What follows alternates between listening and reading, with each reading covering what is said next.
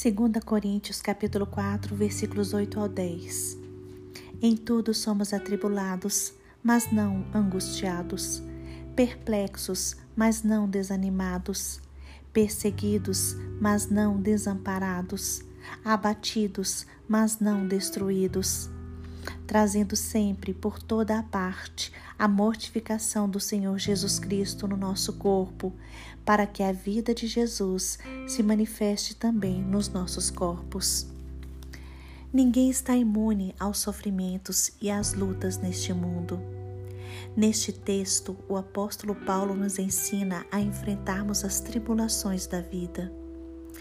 Porque aquele apóstolo era um homem cheio da graça e da sabedoria de Deus. Segundo o apóstolo Paulo, todo cristão deve aprender a confiar em Deus, porque nós temos o conhecimento do Senhor na face de Jesus Cristo. Nós somos um vaso frágil, somos um vaso de barro, mas o que está dentro de nós é o conhecimento da pessoa do Senhor Jesus Cristo, porque o poder vem do Pai.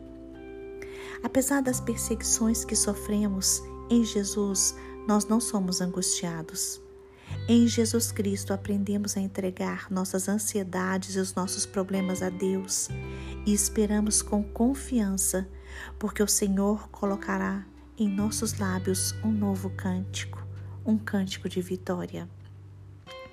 Nosso livramento está no Deus Todo-Poderoso. Ele luta por nós, ele luta as nossas batalhas.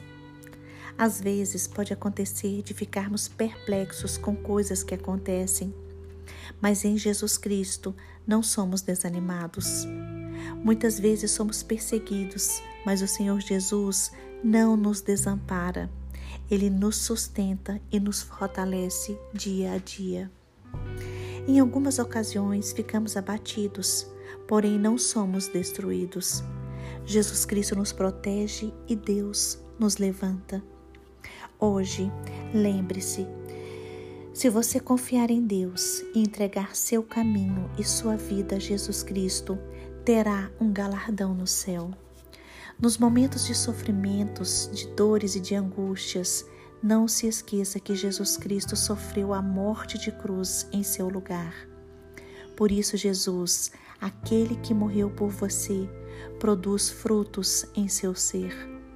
Saiba, quer você morra, quer você viva, Continue crendo no Senhor Jesus Cristo. Continue confiando no Pai e continue a pregar a palavra de Deus, pois ela é a verdade e é o alimento para todos.